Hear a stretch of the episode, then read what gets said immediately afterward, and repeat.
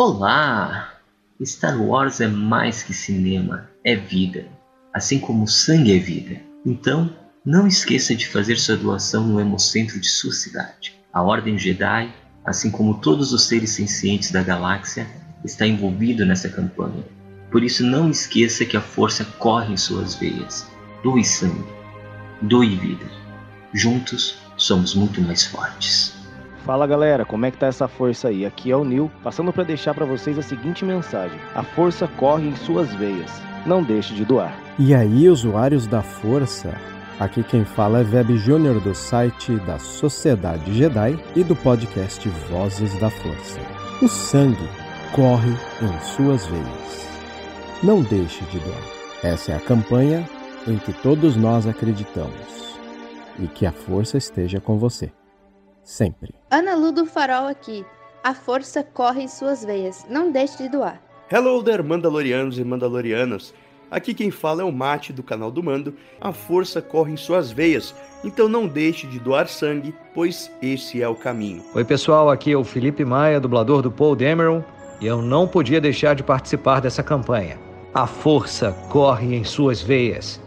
Não deixe de doar. Aqui é o Felipe da Rádio Imperial. A força corre nas suas veias. Não deixe de doar. A força a corre força em suas veias. Não deixe de doar. A força corre em suas veias. Não deixe de doar. Corre em suas veias. A força corre em suas veias. Não deixe de doar. A força Esse corre é em suas veias. A força corre em suas força corre em suas veias. A força corre em suas veias. Não deixe de doar. A força corre em suas veias. A força corre em suas veias. Doe sangue sempre. A força corre em suas veias. Não deixe de doar sangue. Não deixe de doar sangue. A força corre em suas veias. Não deixe de doar sangue. Não deixe de doar sangue. A força corre em suas veias.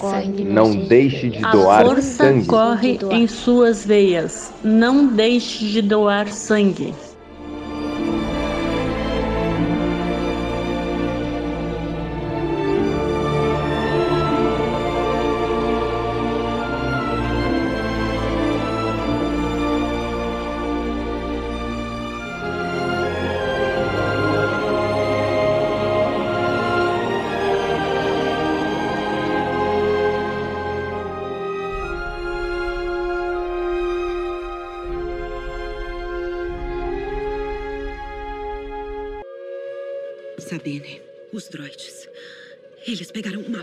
Que eu perdi?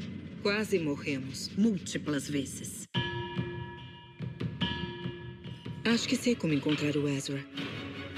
Oi, Sabine. Eu tô contando com você para cuidar disso. Você continuou com seu treinamento? Óbvio que não. Bem, talvez seja a hora de começar de novo. Infelizmente, não vou acompanhar vocês desta vez. E nem a frota. Vamos ver o que a Morgan está escondendo aqui. Dois seis, comigo. Estou rastreando dois esquadrões. Ei, mantenha firme! Aprenda a antecipar. Agora não é hora para lição!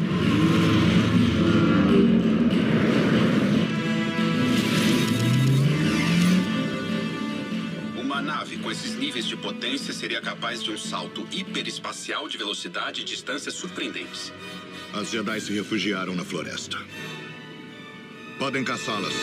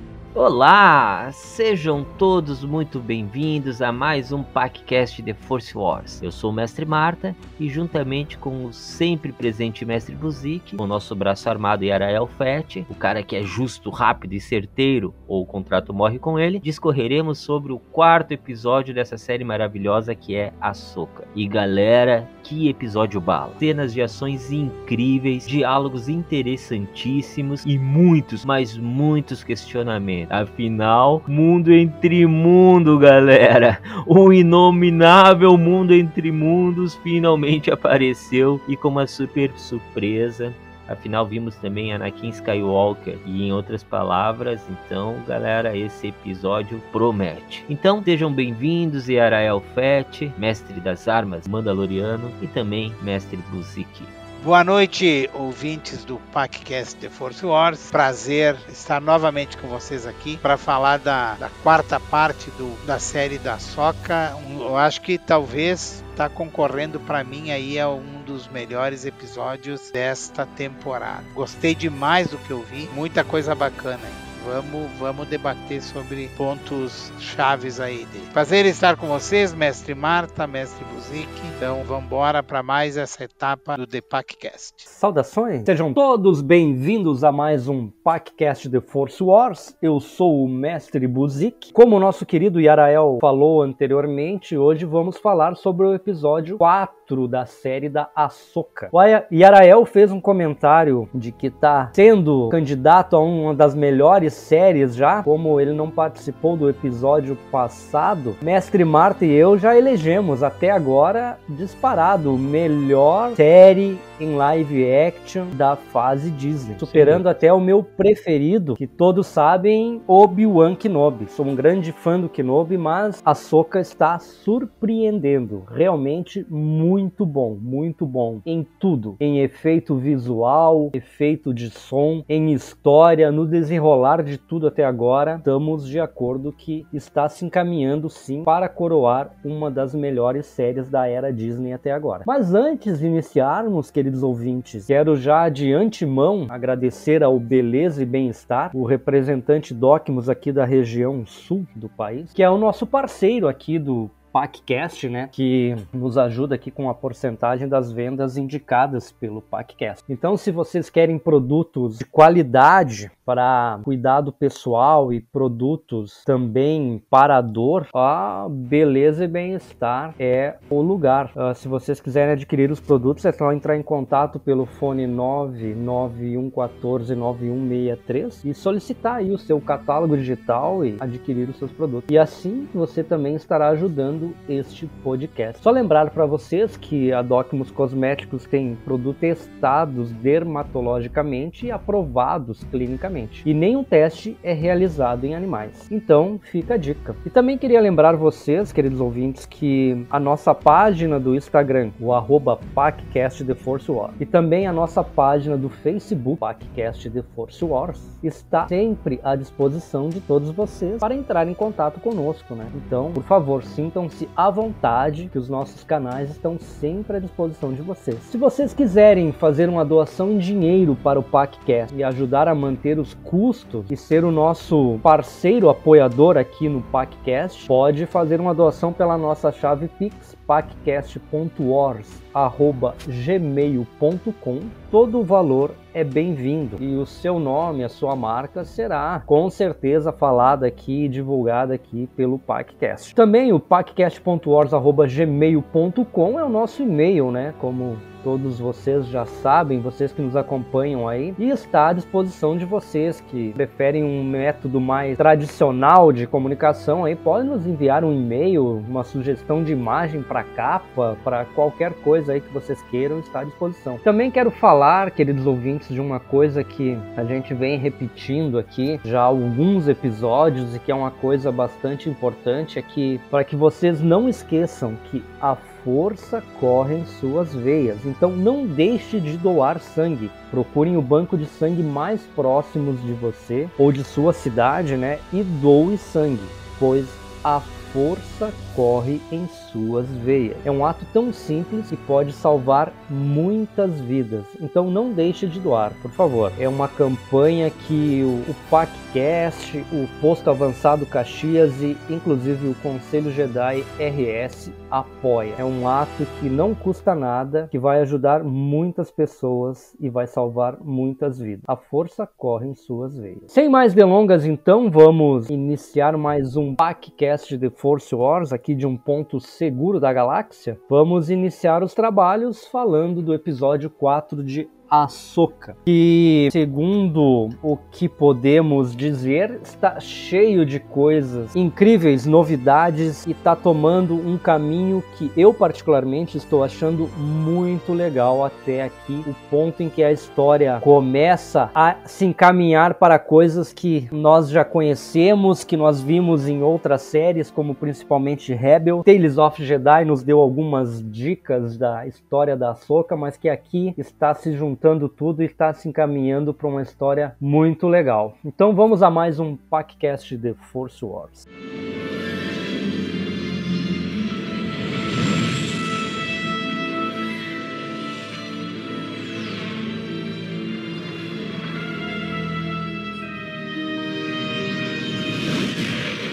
Os cálculos estão completos. Vocês podem prosseguir. Vamos lá. Padawan.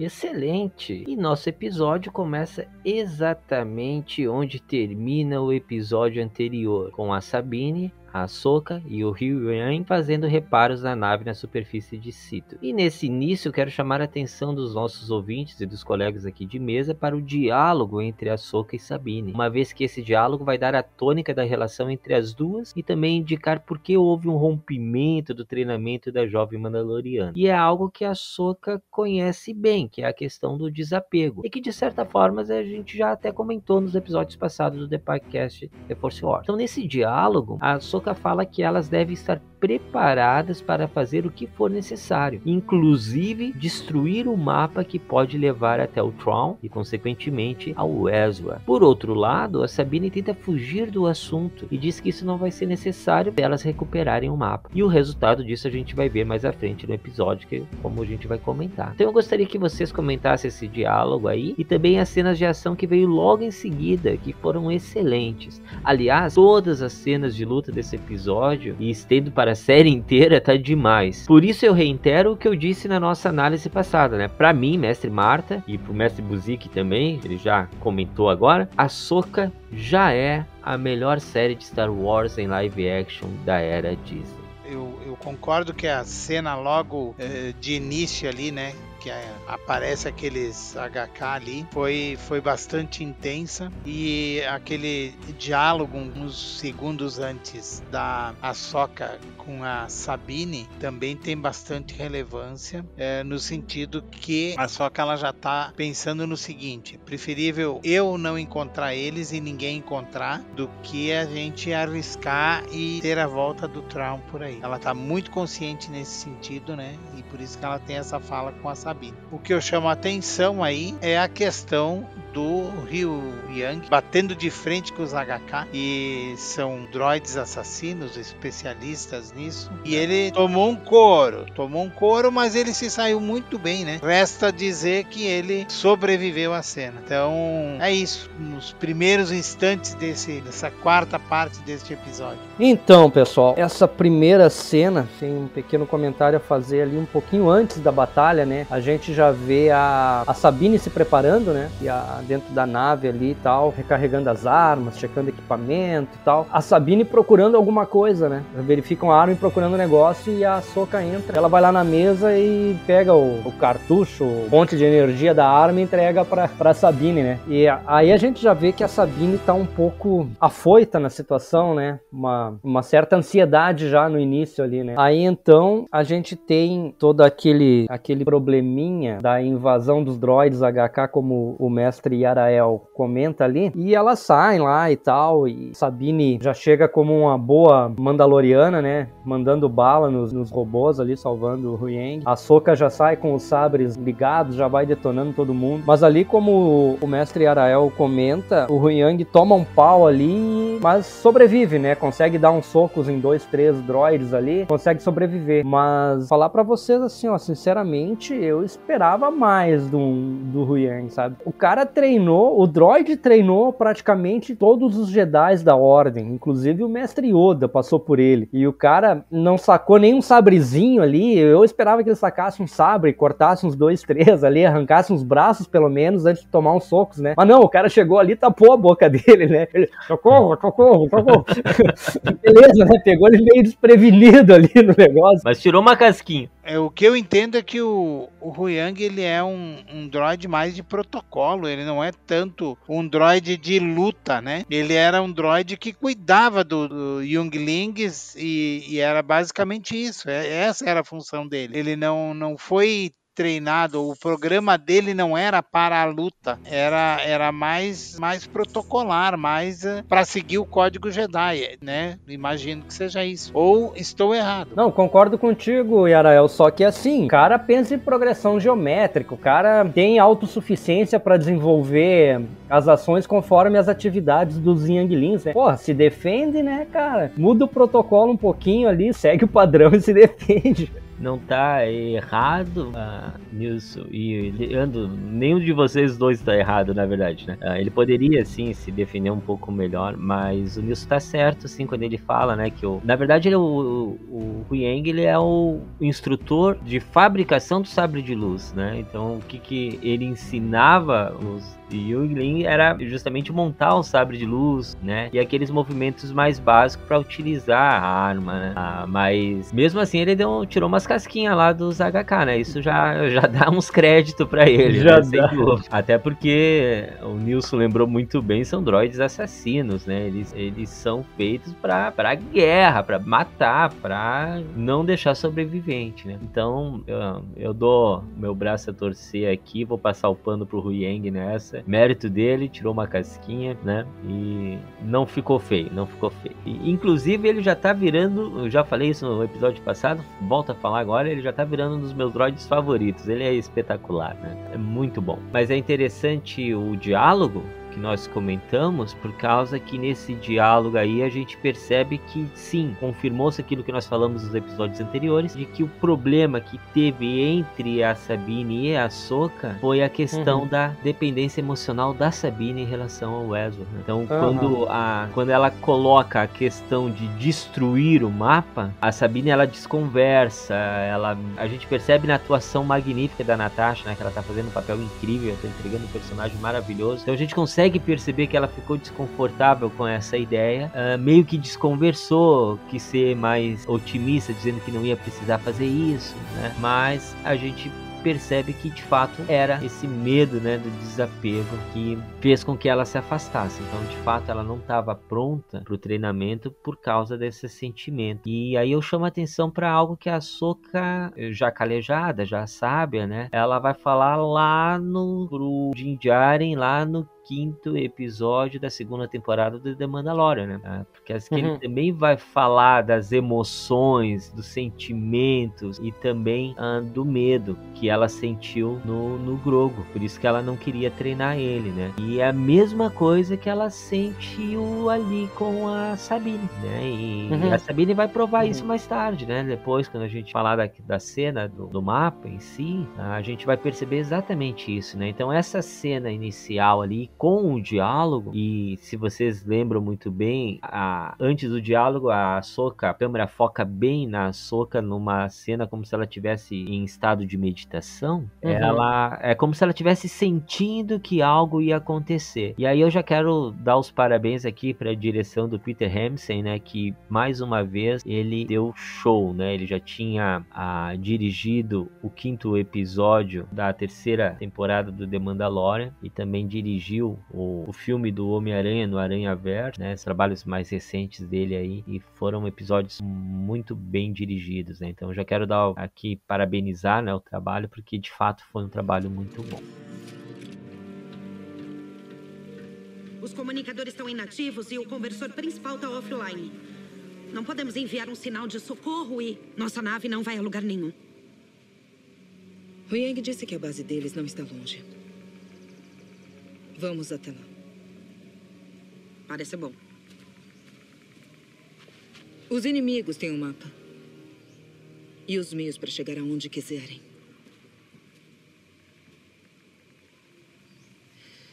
Nós enfrentaremos uma escolha difícil. Que escolha? Se não pudermos fazer a viagem para encontrar o Ezra,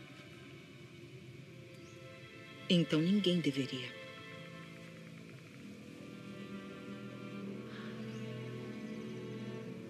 Não chegará a isso. Pode ser que já tenha chegado. Ele ficaria preso lá. Talvez para sempre dessa vez. Melhor assim. Do que permitir o retorno de Tron como herdeiro do Império.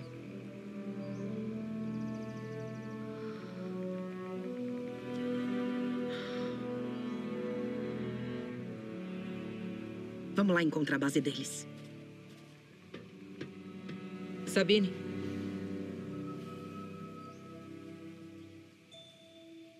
Posso contar com você?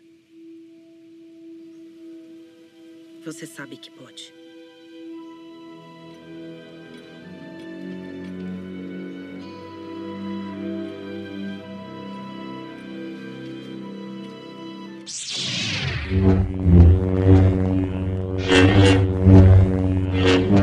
Dando sequência ali a gente vai ter umas sequências de duelos, né? E aí hoje vamos comentar duelo por duelo aqui para que não nos percamos, né, nos nossos comentários. Né? Mas vocês vão perceber que até mesmo nos duelos a gente vai perceber que a tônica dada no diálogo, né, da questão do desapego, na questão do controle das emoções, uh, vai estar presente. Por isso que a Sabine rapidamente vai uh, desobedecer a ordem, né, ou a recomendação do próprio Ryu Yang de elas ficarem juntas logo cedo. Só complementar o comentário que tu fez, mestre Marta, que a gente percebe essa, essa dependência sentimental da, da Sabine com relação ao Erza. Desde o primeiro episódio, né, que ela não participa do evento lá que teve, justamente porque traz lembranças muito dolorosas para ela, né, muito Perfeito. difíceis dela aceitar, que foi a, a perda do Erza. E, e quando a Soka questiona ela quanto a isso, se ela pode contar com ela, que ela, ela diz que ela, elas vão ter que fazer uma escolha em determinado momento, que é cumprir a missão ou seguir o coração, né? Basicamente, em outras palavras, foi isso que ela disse. Ela diz que, que tá com a Soca apoiando a decisão da Soca no que for, mas na verdade ela tá meio em dúvida, né? E a gente percebe que ela tem essa estabilidade emocional aí, que ela ainda sente uma dependência muito grande desse sentimento. Exatamente, exatamente. E não só foi legal tu lembrar isso aí, porque isso também aparece na forma de ela convencer, né, a, a Sabine a decifrar, né, tentar decifrar ali o, o mapa logo nos primeiros Verdade. episódios também, né. Ó, é uma chance talvez de encontrar o Ezra, né, daí que ela muda de opinião. Muito bem, muito bem lembrado mesmo.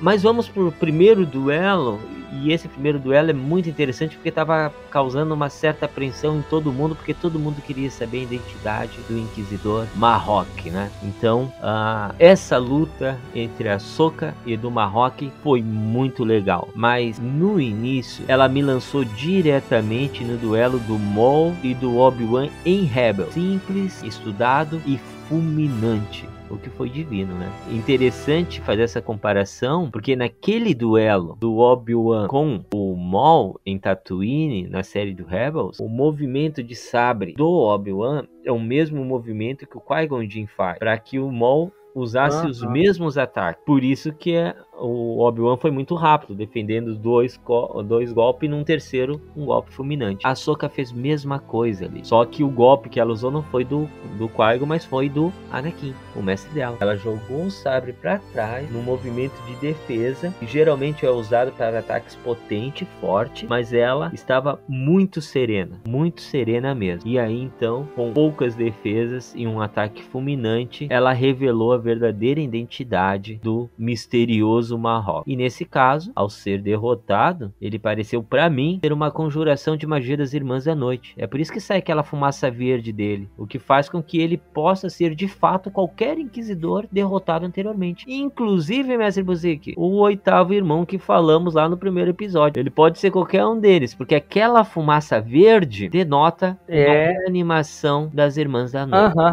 Não sei se vocês tiveram essa Exato. percepção. Eu tive a mesma impressão, mestre Marta, que, que eram a conjuração das Irmãs da Noite. Aquela fumacinha lá denunciou tudo, né? Aham. Uhum. Verdade, verdade. Inclusive, ele podia ser qualquer um, né? Uh, tanto a gente percebe no, nos estilos de luta dele que ele, ele traz isso um pouco do, dos inquisidores que passaram e tal. Já aproveitando o gancho para comentar com relação à batalha com a Soca, ao duelo com a Soca ali, é exatamente isso que tu falou. A gente percebe uma Soca que, como tu falou anteriormente, ela tá calejada. Ela já tá num nível de, de sincronia com ela mesma que ela não ela não, não se afoba, né? Ela espera acontecer para tomar a decisão certa no momento certo. Ela já tá mais experiente ela já está mais concentrada, na, focada no objetivo, sem se distrair, né? Então é exatamente isso aí, ela já está amadurecida. Esse é o termo que podemos colocar para a Soka com relação a tudo isso. Não sei se o Yarael partilha desse nosso pensamento, mas eu não tenho mais nada adicional que o mestre Marta falou. É exatamente isso aí.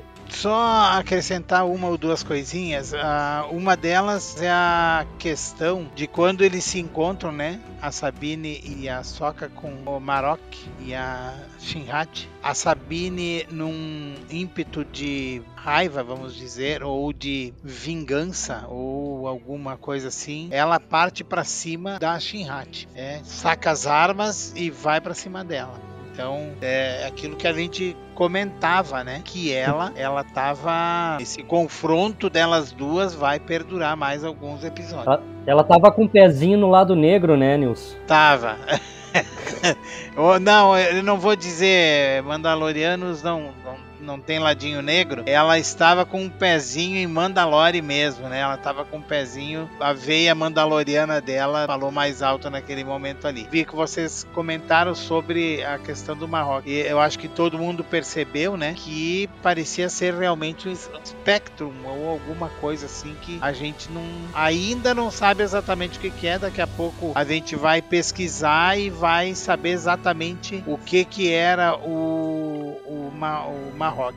É, ainda sobre esse duelo do Marrock e da Soca, né? E aqui eu reitero o que eu falei agora há pouco, né? Eu acredito mesmo que ele seja uma conjectura das Irmãs da Noite, já que nós temos uma Irmã da Noite que contratou mercenários e provavelmente pode ter feito essa mandinga de, da Tomira aí, né? Pra, pra ressuscitar um, um inquisidor, mas... É possível. É, e, mas a gente já tinha comentado isso provavelmente em off, uhum. né? Mas que a gente esperava mesmo que não fosse ninguém especial, né? Porque os inquisidores, eles não são grande coisa. Eles são páreo para um padawan, mas não para um Jedi treinado no calibre da Soca, né? Ah. A gente falou isso no episódio passado, inclusive, né, mestre Marta, que provavelmente ele fosse qualquer coisa, qualquer isso. inquisidor, né? né? Dificilmente seria alguém muito especial assim, né?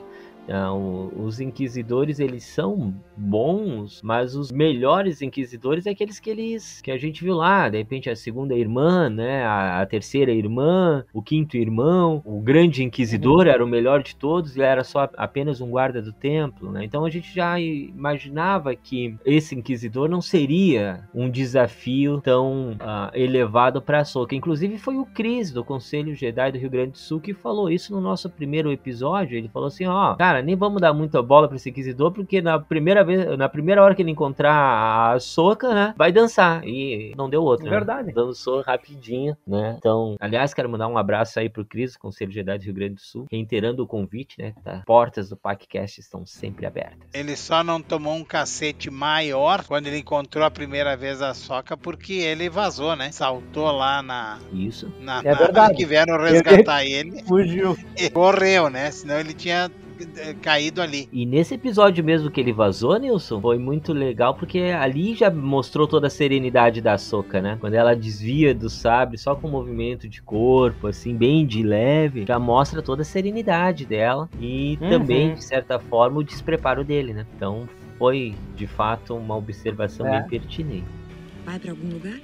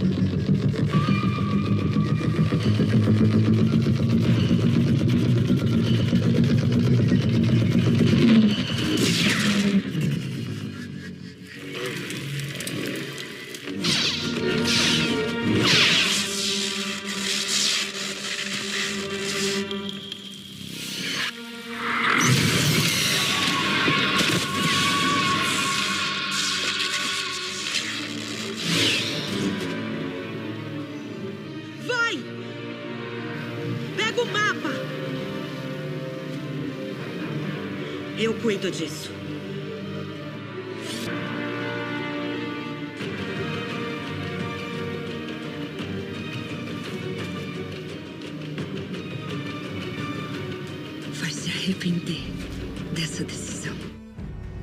duelo que a gente tem que comentar, e esse aqui o Nilson vai gostar bastante, porque ele já observou, né, ele já comentou, uh, é da Sabine e da Shinrat, né? E é muito legal ver a Sabine Mandaloriana lutar, né? Porque foi exatamente isso que o Nilson falou, né? Foi o instinto Mandaloriano dela que fez, que é um instinto guerreiro, é aquele instinto que não foge da, da luta, que não deixa as coisas passarem, e ela tinha as contas a acertar com a Shinrat. Então. É olho por olho, dente por dente. Exatamente. O mestre Ariel tá aqui como prova disso, né? E por essa razão, ela foi muito legal ver a Sabine, né? E aí, interessante ela usar as armas, né? Ver o, o Beskar da armadura. E aí tem uma cena que, que é legal chamar a atenção, que ficou uma dúvida legal, inclusive, assim, pra gente discutir, pra gente fazer algumas conjecturas. É justamente na parte que a Sabine estica a mão como se ela fosse usar a força e a Shinrat vira o rosto. A cena, inclusive, que aparece no trailer, né? Que ela faz um movimento. E logo em seguida, a,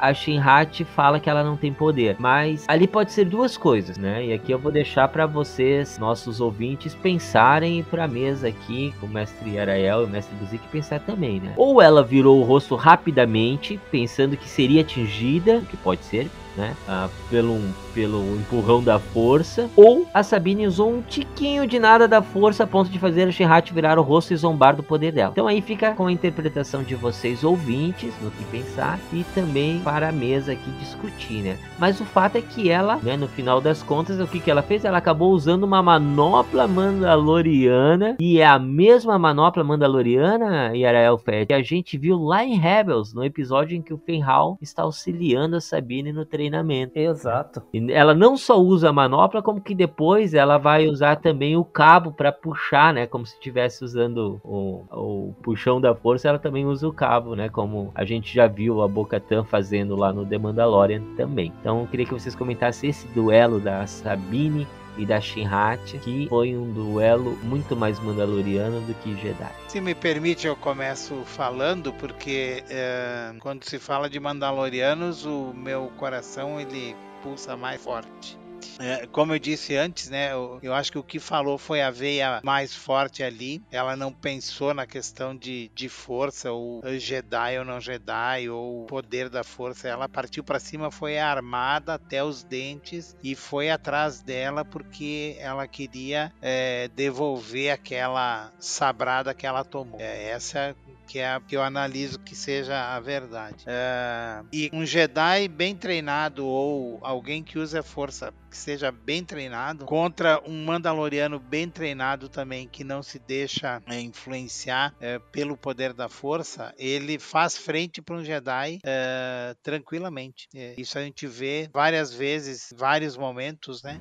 Que, que Mandalorianos eles não pelo poder da força, mas pelo poder de armamento e do foco na batalha. E foi o que a gente viu aí. Ela estava focada na batalha contra ela e eu acho que é aquele lance que você falou que ela usou a mão, acho que todo mundo, acho que naquele momento queria que ela tivesse dado um push force, alguma coisa assim, para é ter empurrado ela, entendeu? E, e, e, no fim, talvez eu acho eu não tinha me atentado disso, mestre Marta, mas a, a questão dela ter, com o poder da força, ter virado o, o rosto da Shinhat. Mesmo de leve, né? Mesmo de leve, uma coisa, uma coisa, exatamente, uma coisa leve, mas que ela sentiu, ela só não desenvolveu ainda, né? É muito possível isso, muito possível. Então, vamos ver as cenas dos próximos capítulos aí que vai acontecer com a nossa querida Mandaloriana. Concordo contigo, Yara. Eu acho que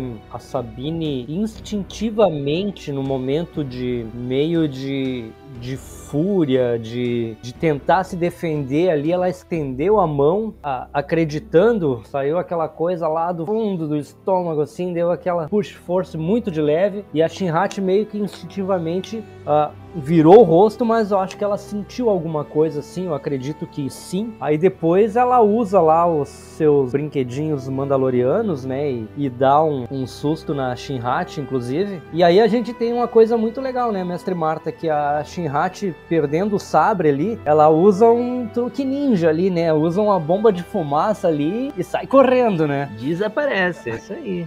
Desaparece, ela usa uma ilusão ali, meio que uma ilusão de ótica ali pra, pra distrair a Sabine e sai correndo, né? Porque ela viu que a, o páreo tava difícil ali. É, não foi tão fácil, não foi tão fácil não. É, o, uma cena também que a gente tem que se atentar aí é quando a, a Soca ela mata o Marroque, ele, ele acaba afetando de uma certa forma a Shinrat, porque ela. Sim. Ela fica perturbada, né? Fica perturbada, tipo assim, como assim matou ele?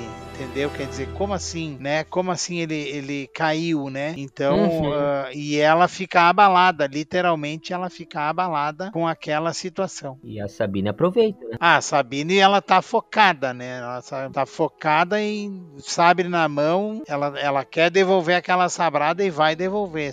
Se não for nesse episódio, será no outro, né? Bem lembrado, Yara, bem colocado. essa, essa perturbação da Shinhat. Ela realmente ela fica meio abalada ali. E como o mestre Marta falou, a Sabine aproveita e que daí se desenrola todo o trâmite ali, né? Eu acho que basicamente essa cena é isso. Só colocar para vocês aí que a, nesse quarto episódio aí, a, a Sabine é uma das minhas personagens favoritas aí. Gostei muito da personagem, achei que ficou muito legal a personagem desde o início, ela com o cabelo comprido ali e tal. Depois, quando ela corta o cabelo, naquele rito de passagem todo que a gente já comentou no outro episódio, que ela prova tá pronta para seguir com a Soca e, e, continuar toda a jornada do treinamento dela, fazer o que for preciso. E ela tá entregando um papel muito bacana, né? A Natasha tá. É um dos personagens preferidos da série para mim. Achei muito legal o estilo dela e é legal ver ela em combate, ela usando a armadura de Beskar, né? Ah, quando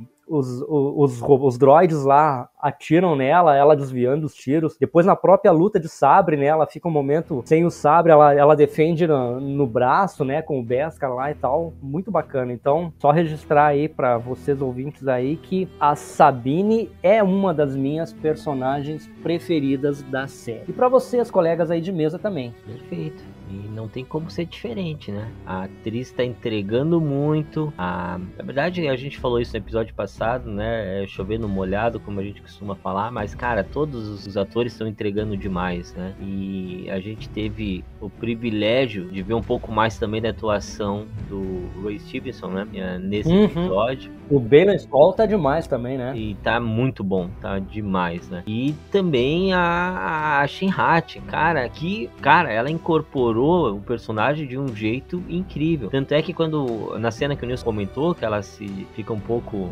perturbada ali com a derrota do Marroque e tudo mais, e a gente consegue ver essa aflição, né? E também o desespero dela quando ela vê que a Sabine chega com tudo, né? Aquele sangue mandaloriano, né? Forte nas veias, correndo. É isso aí mesmo, bem assim, Nilson, né? Com essa tensão mandaloriana. E ela faz exatamente aquilo que o S. Buzik falou, né? Dá um jeitinho ali, usa um truque ninja com em mais uma das várias homenagens que Star Wars faz da cultura japonesa, né? usa ali uma bombinha de fumaça e desaparece. Inclusive a batalha da Ahsoka com o, o Marrock tá cheio de passagens, né, homenagens à cultura japonesa. Quem é um bom observador consegue perceber isso. As posições em que a Assume, a, a forma de ataque dela, de defesa, né, os movimentos, é muito luta samurai, né? É muito legal, tá muito bacana. Muito, muito mesmo, muito mesmo. E essa cena é significativa, porque quando a Sabine tá batalhando com a Shinhat, ela vai falar pra Soka ir na frente, ó, vai lá, pega o mapa que eu me viro aqui, né? Ah, então a, a Soka não vê nada disso, né? E, e,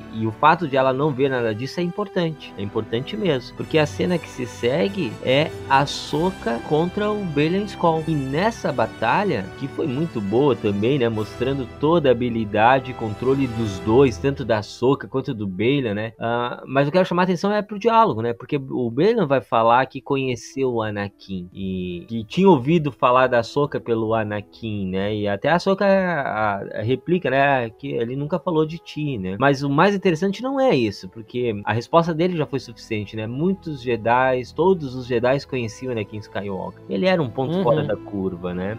Ele era o escolhido, né? Ele era aquele cara que tinha mais midi-chlorians do que o Mestre Yoda, então é óbvio que ele era conhecido, né? Mas o mais interessante disso tudo é que o Bela Skull sabia o que o Anakin se tornou. E isso é um dos poucos, né? Porque ele vai revelar que ele sabia que Darth Vader era Anakin Skywalker. E essa relação da queda do Anakin é muito significativa para a Soka, por causa que ela se culpa por muito tempo. A gente percebe isso lá naquele episódio que ela aparece pela primeira vez em live action lá no The Mandalorian, né, no quinto episódio uhum. da segunda temporada, quando ela fala pro Din Djarin que ela sabe o que que o a queda, o lado sombrio pode fazer até com os melhores, né? E ali ela estava se referindo ao Anakin. Ela percebe essa culpa também lá em Rebels, quando ela tá meditando uhum. no templo e tem a desconfiança de que o Sith misterioso que estava perseguindo o Esquadrão Fênix era seu mestre. E também na batalha entre ela e o Vader, lá naquele finalzinho da segunda temporada de Rebels. Então, ela, ela é um assunto muito delicado para ela, ela sente muito isso, né? E quando uhum. o Belen Skull traz essas coisas, ele traz para justamente abalar ela, né? Abalar emocionalmente. Isso também ficou muito perceptível. E é aí que eu chamo a atenção para a interpretação do Ray Stevenson e também da Rosário Dawson, né? Tá impecável porque eles conseguem transmitir isso com uma naturalidade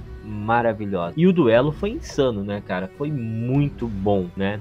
E detalhe, quem ataca primeiro foi a Soca. Foi Eles a Soca. estudam, né? E o Balon aí mostrou também uma certa sabedoria, né, em combate e fez com que a Soca atacasse primeiro. Geralmente quem ataca primeiro é o mais afoito. E geralmente quem ataca primeiro, por ser o mais afoito, é aquele que vai perder no final. Né?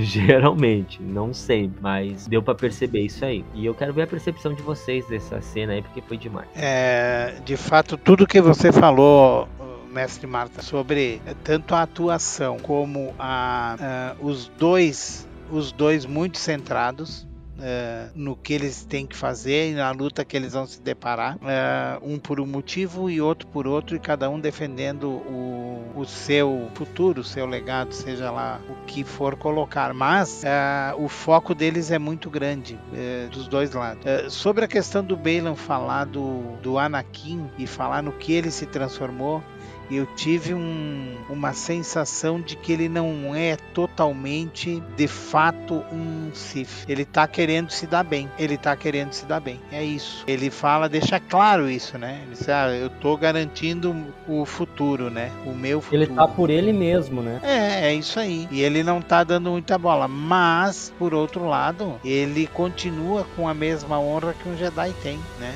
Uhum. É, ele continua com a mesma honra que o Jedi tem. E ele tá muito tranquilo, ele tá muito dono de si. No sentido dono de si, não de prepotente, mas de experiente. Perfeita observação. Aí a gente bate na, na tecla mais uma vez, sempre lembrando a todos, né, principalmente os nossos ouvintes. Ele não é um Sith, né? O fato dele tá usando um, um, sabre vermelho aí, né? Ele não é. Mas é algo que a gente já tinha observado também lá no primeiro episódio, né? Ele mantém uma sabedoria uh, Jedi, né? Capaz. Uhum. E ele até revelou pra, pra Soka as verdadeiras intenções. Ele falou: Ó, oh, eu não queria, mas na atual situação, o melhor é isso, né? Uh, revelando aí a sua. Uh, porque ele tá apoiando ali, porque ele quer encontrar o Tron. E isso aí que o Nilson falou com muita propriedade, que nosso querido Yarael falou com muita muita propriedade, é ele vai se comprovar também depois, quando ele vai dar a palavra dele pra, pra Sabine, né? E vai sustentar a palavra dele. Uhum. Então isso uhum. também fica subentendido ali, né? Já tinha ficado subentendido lá naquele segundo episódio da,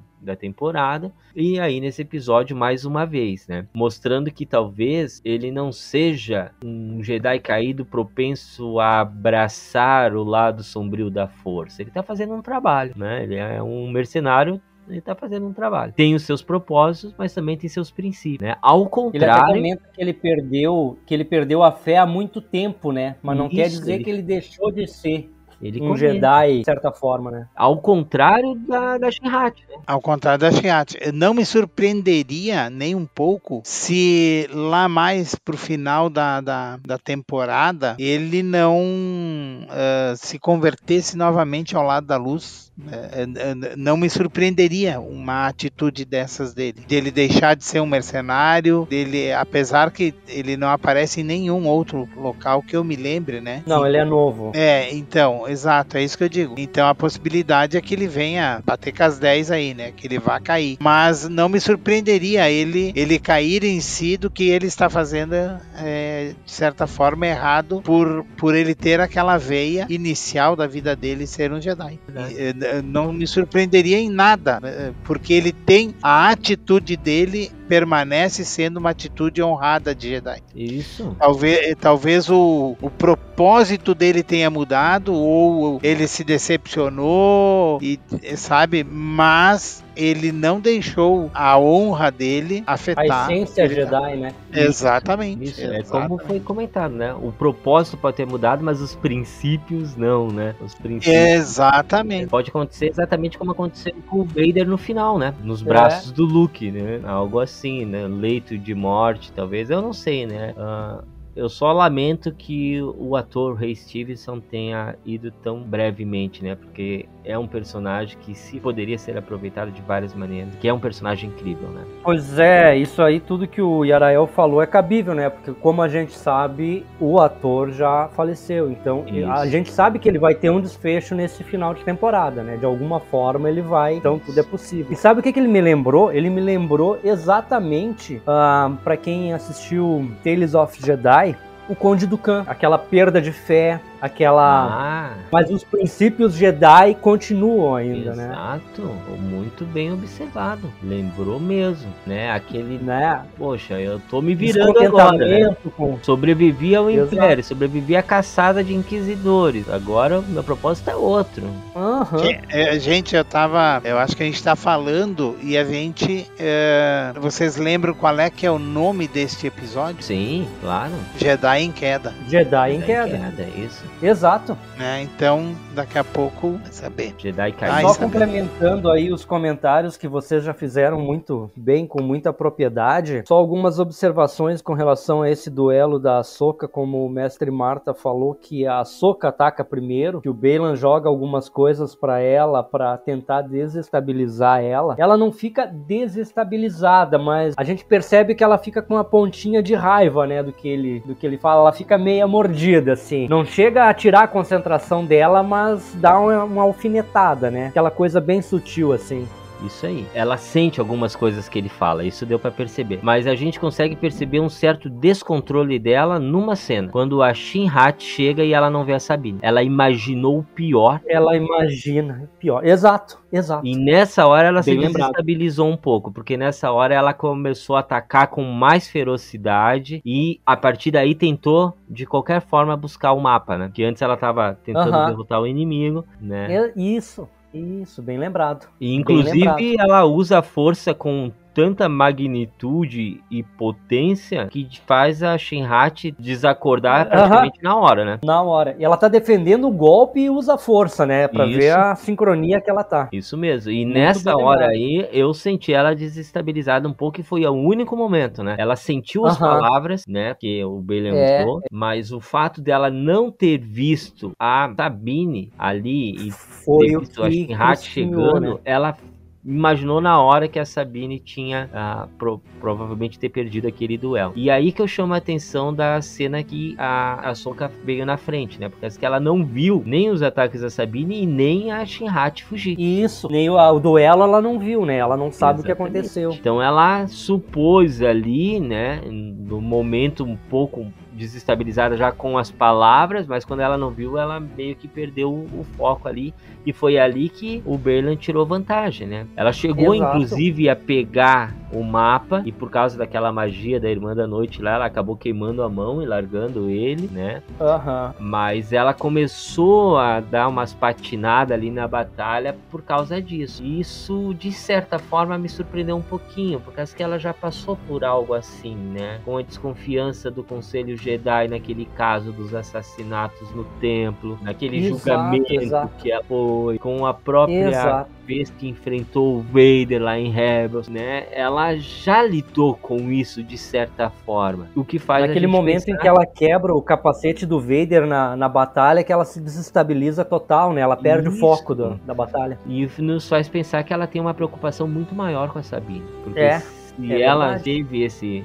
se balanceou ali por causa daquele breve momento, uhum, né? Uhum. É, acontece. E aí vem aquela cena que, a, no caso, a Sabine chega, né? Pega, a, tem toda aquela situação de que ela pega o globo, nesse meio tempo ainda tá lá Bailan e, e a Soca, né? E acontece tudo aquilo que a gente vai comentar com mais detalhes agora. Nessa, nessa batalha aí, Mestre Marta, um pouquinho antes da, da Sabine chegar, só fazer um comentário que eu achei interessante, que a gente tem uma ideia do, do Balan Skull lá do primeiro episódio, ele chegou, que lembrou aquelas, até comentei no episódio passado que lembrou a cena do Vader em Rogue One, né, que chega todo imponente, Sim. destruindo todo mundo, mas ele chega assim muito sereno, muito centrado e fazendo movimentos ele vem andando e os movimentos do braço, assim, são rápidos, né? Ele vai desviando tiro e cortando gente lá. E nessa batalha, um pouquinho antes da Sabine aparecer, a gente vê toda a habilidade que o Balan tem, né? A destreza que ele tem em combate. Ele, inclusive, dá uns golpes com o pés e faz uns movimentos bem. Uh, com bastante desenvoltura, né? Em combate. Então, ele, ele me surpreendeu um pouco ali. Eu achei que ele, ele começou a batalha meio lento, mas depois ele mostrou que ele tem um grande domínio, um grande poder também, né? Ele é, um, é bastante habilidade em combate, ele possui. Sim, até porque não é qualquer um que enfrenta uma Sokatana, né, cara? É verdade, é verdade. Então. É aquela, aqueles movimentos que tu falou muito bem ali, né? Todo o, ataque, defesa, até a tentativa de, de, acabar abalando ela emocionalmente. Tudo isso faz parte de uma estratégia, né? E a Soka acabou, de certa forma, sendo derrotada nesse duelo, por causa que ela acabou caindo do precipício. Exato. E aí é interessante porque ele também vai usar da mesma artimanha de tentar fazer com que a Sabine fique a, abalada também. Emocionalmente assim como... abalada, né? Exato. Então ela vai usar a família dela, vai usar a questão de Mandalor, da questão da Noite das Mil Lágrimas. Ele vai colocar elementos que vai fazer com que a, a Sabine fique com uma pulguinha atrás da orelha. E também coloca a opção, certo, olha, né? se tu destruir isso aí, tu vai, não vai, ninguém vai estar tá ganhando. Tu não vai ver teu amigo, tu não vai reencontrar o Ezra. Então, me dá esse negócio aqui, né? Me dá esse negócio aqui e vamos junto. Tu tem a minha palavra. Tanto é que, mais uma vez, ele provou aquilo que o Nilson comentou, né? Com muita propriedade, essa sabedoria, essa, a, esses princípios mais Jedi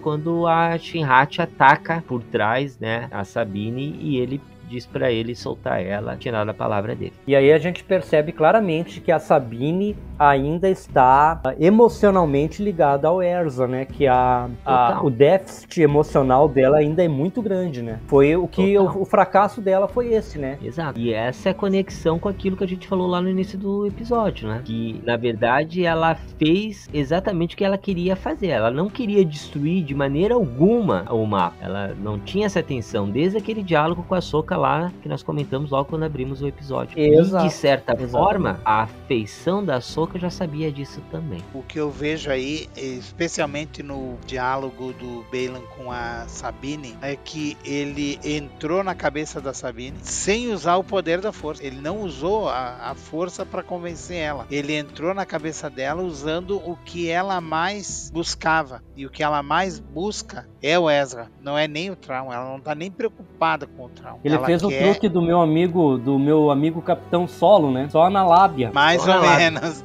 Então, e, e, é bem isso. Então, e, neste sentido, eu acho que ele. Tanto que ele guarda o sabre, né? Ele começa a falar com ela e ele guarda o sabre, porque ele tá guardando o sabre, ele tá querendo dizer assim: eu não quero confronto, eu quero ir buscar o cara e tu pode buscar o teu amigo Ezra. E ele então, sabe que ela não vai atacar ele, né? É, ele é um cara muito bem informado, como a gente está vendo, né? Como a gente está acompanhando, ele tem muitas informações. Uh, e aí ele deve ter muitas informações de todo o Esquadrão Fênix também. Talvez por ele ter sido Jedi e ele ter contatos, ou teve contatos, ou teve alguma coisa relacionada a comando de, de batalhas. E então a contratante é uma irmã da, é uma irmã da noite, né? Uma irmã da noite. Então eu penso que ele não usou o poder da força, ele, ele usou o que estava é, mexendo mais com a Sabine e o que estava mexendo com o que está mexendo com ela é a busca do, do Ezra.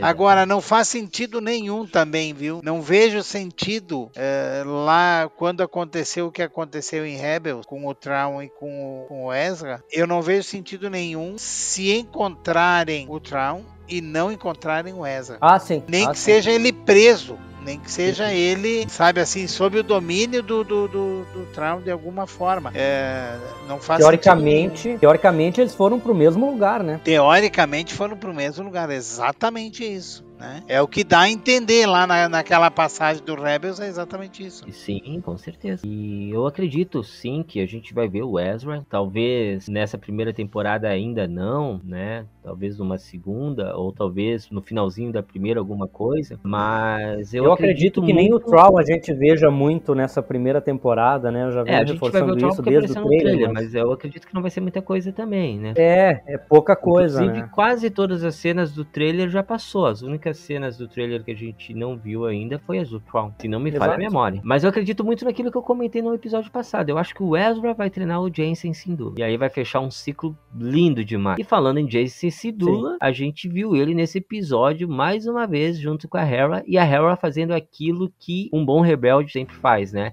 Desobedecendo ordem. Desobedecendo e faz aquilo que ensina o filho dela a não fazer. Exatamente, né? E aí nós temos uma surpresa muito boa, né? Porque o Esquadrão Fênix acompanha ela e a gente vê, quem que a gente vê ali, não só, eu não tô falando agora do, do Carlson Tiva, eu tô falando da, da Fantasma, da Ghost, galera. A gente viu a nave, né? Em live action, muito em live legal.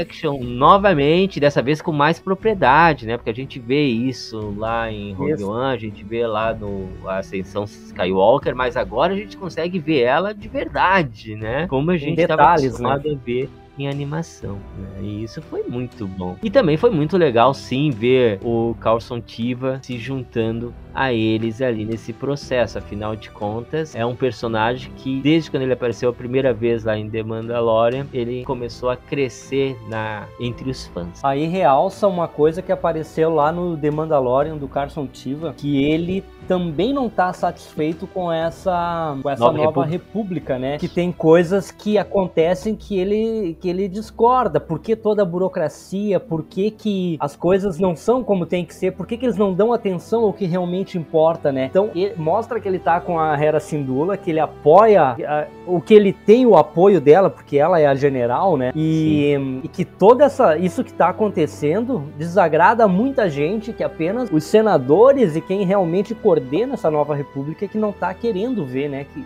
estão acontecendo coisas. Exato, exato. O, o, episódio passado foi cirúrgico nesse ponto, né, cara? Eles preferem ignorar uhum. o problema do que enfrentar o problema de frente. Né? Aquela senadora arrogante dizendo que ah, é um caso isolado, é impossível. É. Eu comentei isso no episódio é. passado, mas lembrou a arrogância dos Jedi durante a queda dos Jedi, né? Ah, me lembrou uhum. o cabeça de cone lá que eu detesto, que é o Admun, o que Admundi. Né? tinha a mesma atitude em relação a ao Anakin, ao Qui-Gon, né? Os... Aquele ceticismo idiota, né, que, que levou à queda de tudo. Mas tu falou muito bem, o Carlson, ele, ele demonstrou isso já antes e demonstrou novamente agora, né? E foi bem legal, né, ver eles, ver as X-Wing, é sempre bom, né? Foi uma cena bem interessante. Só comentar uma passagem legal também, né, mestre Marta, que a gente a gente vê a Hera saindo lá com o Carson, indo fazer tudo aquilo e levando o jovem Jansen junto, né? E ele pergunta para ela: "Por que que eu tenho que obedecer coisas e você não, né?" Daí ela diz: "Quando você for general, você pode desobedecer ordens."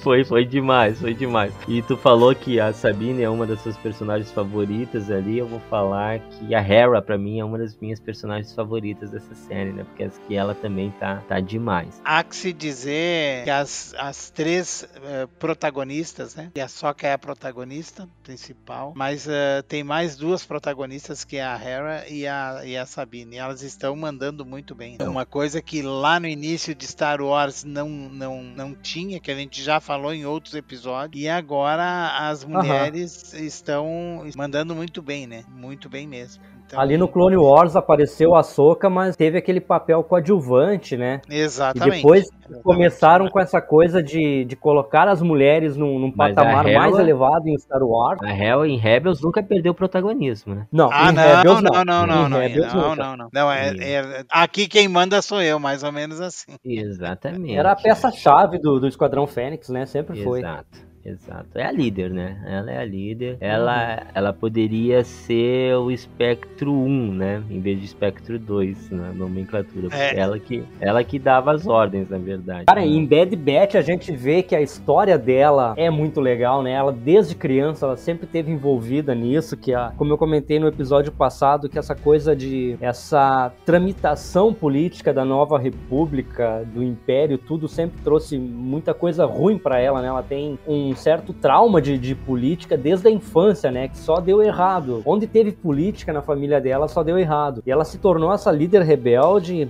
e ela assumiu um papel muito de liderança, né? Muito de, de confrontar tudo isso que tá errado, né? Apesar de estar tá sempre com muita coisa contra ela, ela nunca desacreditou, né? De, de, de, fazer o que é certo e fazer, seguir o que ela acredita. Isso, isso mesmo. Falou tudo, Buzik. E ela trouxe isso pro live action de uma maneira incrível, né? Por causa que ela manteve total essa uhum. atitude, né? Muito legal mesmo, uhum. né?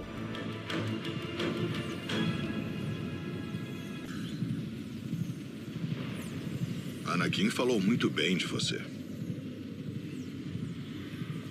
Interessante.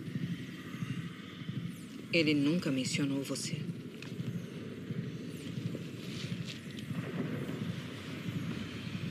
Todos na Ordem conheciam Anakin Skywalker. Poucos viveram para ver o que ele se tornou. Isso deve deixar uma marca. Foi por isso que foi embora? E o abandonou?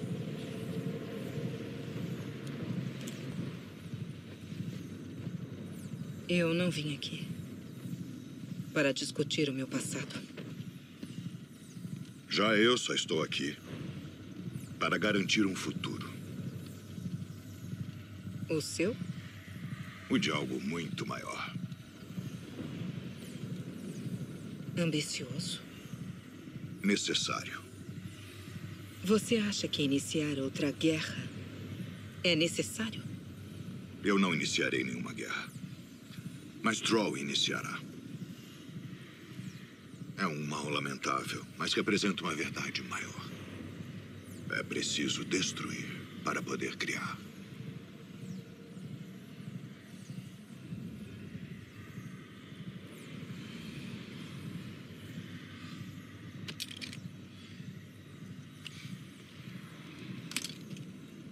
Que inevitável. Ordem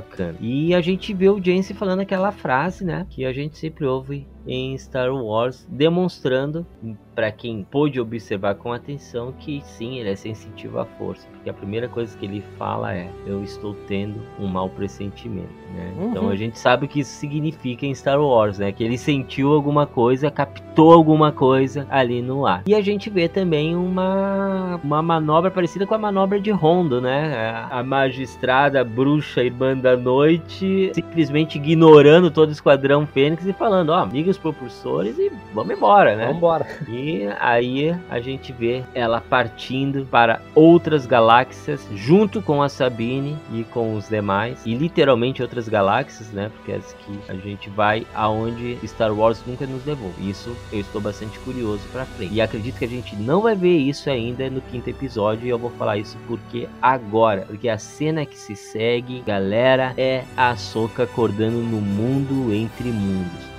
E aqui fica um mistério. E aqui fica um mistério, repito, fica um mistério. Eu tô repetindo três vezes isso. Porque a Soca acorda no mundo entre mundos. Então fica a questão: será que ela está desacordada lá no fundo do precipício em que ela caiu e sua consciência está no mundo entre mundos? Hipótese 1. Meio que em coma, né, mestre Marta? Isso. Hipótese 1. Hipótese 2. Ou será que ela diretamente por ter uma ligação direta com a filha de Mortes, aquela divindade que representa o lado luminoso da força, que a gente conheceu lá em The Clone Wars e que reviveu a Soka, uhum. né? Que naquele episódio ela morre, ela revive a Soka e isso cria uma conexão com a Soka, fez com que ela surgisse no mundo entre mundos para uma lição. Pode ser dois, porque quando a Soka recebe a vida da filha, que é uma deusa de mortes, ela ela se torna muito mais poderosa na força. Ela cria vínculos que ela não tinha antes. Eu acredito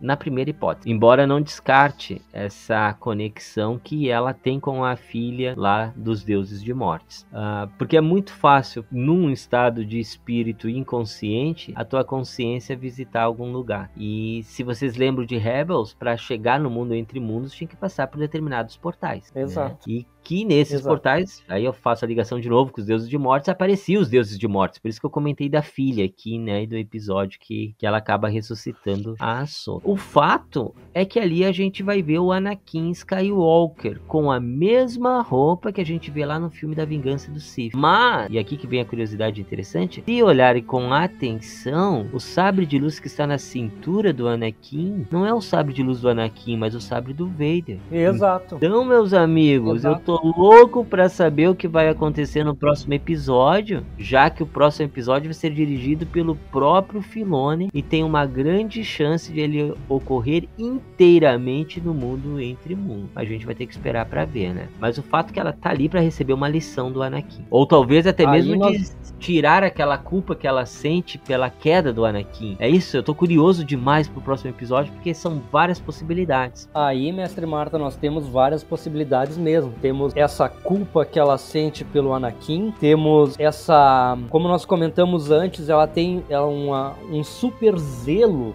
pela Sabine, né?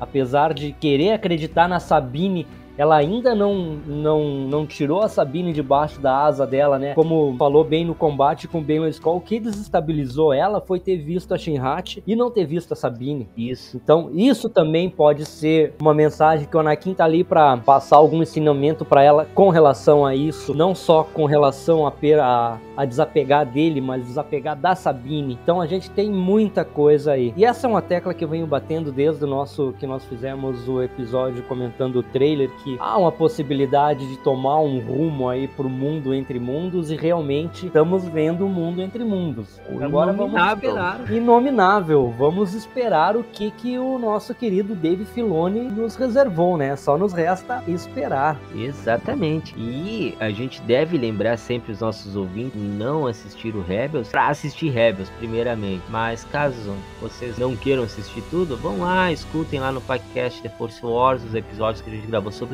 Porque lá no Mundo Entre Mundos existem vários portais. Então é capaz de nós, de fato, ter um episódio com várias cenas de coisas que a gente já viu nas séries animadas ou talvez até mesmo que a gente não viu, que provavelmente o Anakin vai dar uma lição sim para Ahsoka. E provavelmente eles vão rever algumas cenas em alguns portais. Isso tudo é eu aqui cogitando, né? A gente não sabe, não tem como cravar nada Isso, nesse sentido, como... mas é uma possibilidade grande, já que o mundo entre mundos é isso, né? Lembrando que ela foi salva do duelo do Vader pelo Ezra através de um desses portais do mundo entre mundos. Uhum. Alguns dizem que ela foi salva da morte naquele momento. Eu não acredito nisso. Acho que ela só foi tirada da, da batalha ali. Mas de qualquer forma, o mundo entre mundos ele tem essa possibilidade de uh, ver cenas que já aconteceram, porque ali se cruzam todos os tempos. Exato. Tanto é que quando Exato. a Soka o Ezra estava no mundo entre mundos, ele ouviu inclusive cenas que envolviam a Rey lá, cenas Uhum. que a gente só pôde Isso. comprovar no episódio 7, né? O despertar da força, coisas do passado, coisas do futuro. Os tempos se cruzam ali. É por isso que o cruzam. imperador queria, era uma principal forma de ele se tornar eterno, né? Por causa que ele Exato, poderia dominar exato. todos os tempos. Então, o mundo entre mundos é polêmico por causa disso. Mas se nós pensar que ela está lá não de maneira física, mas apenas uma projeção, ela estando inconsciente e de repente ela despertou no mundo entre mundos como uma projeção, isso tudo vai ser um aprendizado que ela vai depois quando acordar do seu coma entre aspas, eh, né? A gente não viu como é que ela tá a lá gente no não viu, exato. mas ela vai ela vai levar como uma lição, como um aprendizado, que provavelmente vai motivar ela a ir atrás da, da Sabine, né? porque a Da Sabine Sabine, agora tem é. outra galáxia. Cara, eu concordo contigo e também acho que naquela cena do Rebels que ela foi salva pelo mundo entre mundos do, con- do confronto com o Vader, não que ela fosse morrer, mas talvez ela ainda não estivesse pronta pra enfrentar aquilo, né? Pra enfrentar o, o, o Anakin, o seu antigo mestre, e tivesse mais pra aprender antes de chegar nesse ponto. E agora, retornando pro mundo entre mundos, o Anakin vai mostrar pra ela o que que aconteceu, o que que tá acontecendo, o que que ela tem que fazer. Talvez realmente seja por causa desse apego dela com a Sabine e com essa coisa toda que aconteceu com a Sabine. Só um comentário referente a essa cena da Sabine, que ela ela teve a chance de destruir o mapa e ela não fez porque o Balon usou uma jogada ah, emocional com ela, né? Nem mental foi, apenas emocional e ela acabou cedendo a esse desejo de encontrar o Erza, mas que possivelmente ela vai fazer um sacrifício maior no final dessa temporada para provar que, que o que ela disse para Soka que a Soka podia contar com ela tava tava de pé, né? Que ela podia contar com a Sabine quando fosse necessário e ela fez isso para fazer um sacrifício maior em função de ter a chance de poder sim salvar o Erzo, não pensando no Troll, no retorno de, do herdeiro do Império e tudo mais, mas que ela tem sim uma chance de salvar o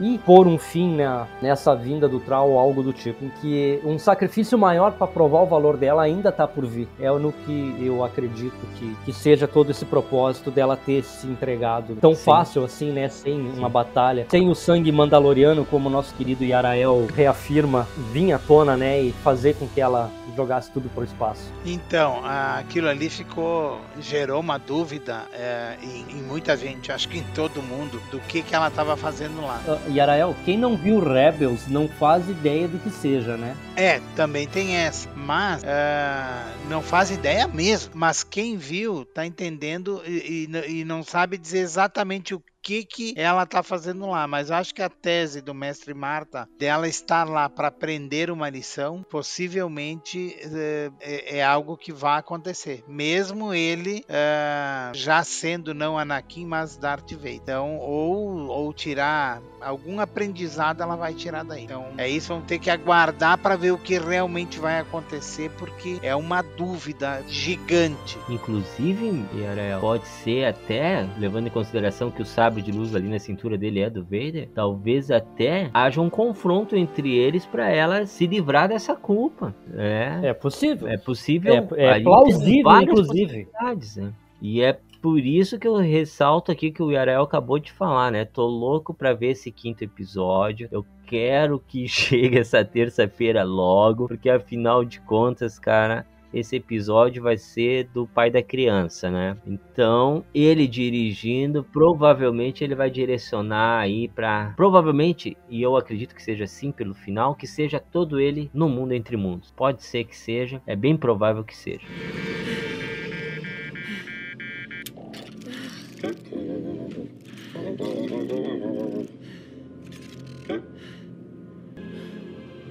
Mãe.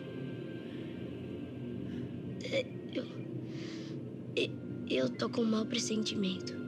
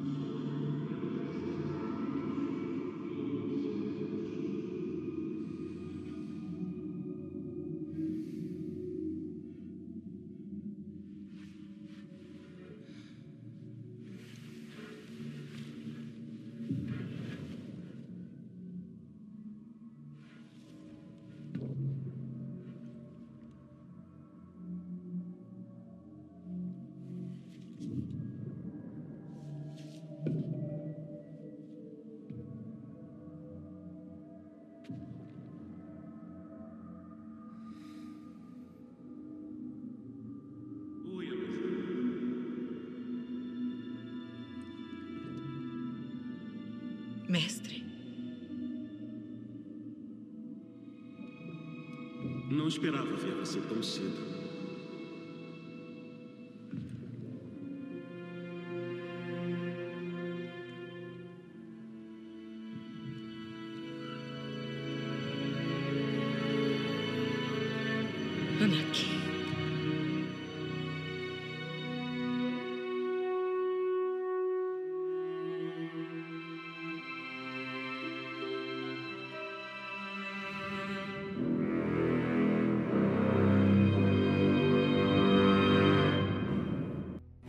Mas acredito que nós tenhamos comentado tudo que nós devíamos desse episódio e o que nos resta então são as nossas considerações finais.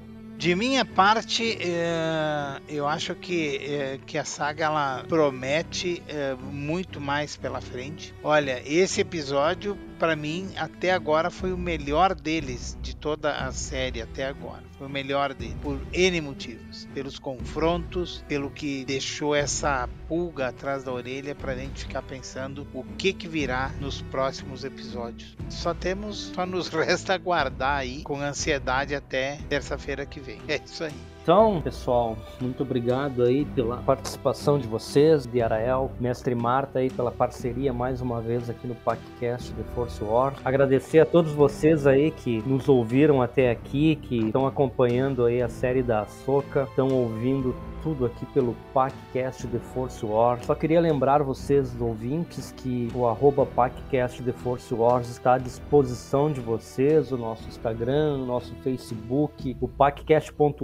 paccast.wars.gmail.com está à disposição de todos vocês que quiserem entrar em contato com a gente, deixar aí a sua sugestão, seu comentário, a sua crítica e que nos acompanham aí em todos os episódios do PacCast. Esse PacCast é feito para vocês, é um programa feito por fãs de Star Wars, que somos nós aí, que desde que assistimos pela primeira vez foi uma paixão unânime e resolvemos, tivemos a oportunidade de fazer esses podcasts aqui, comentar sobre essa, essa leva coisas que está aparecendo aí na era Disney e também sobre toda a saga Star Wars, né? Para você fã de Star Wars. Então, muito obrigado a todos vocês aí que acompanham o nosso trabalho e lembrar para vocês também aí que a força corre em suas veias. Então, não deixem de doar sangue. Procurem o banco de sangue mais perto de vocês, mais perto da sua cidade e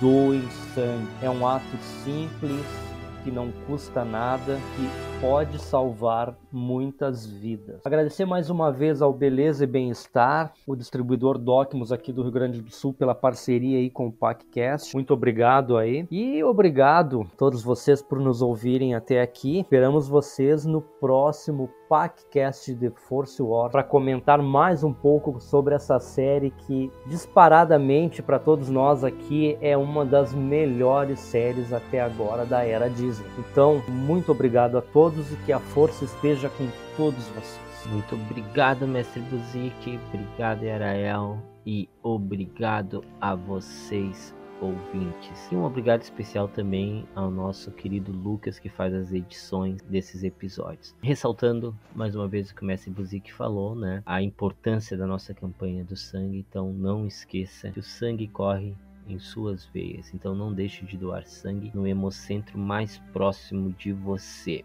Afinal de contas, juntos nós somos mais fortes. Então, meus amigos, até o próximo episódio do podcast The Force War e que a força esteja com vocês sempre.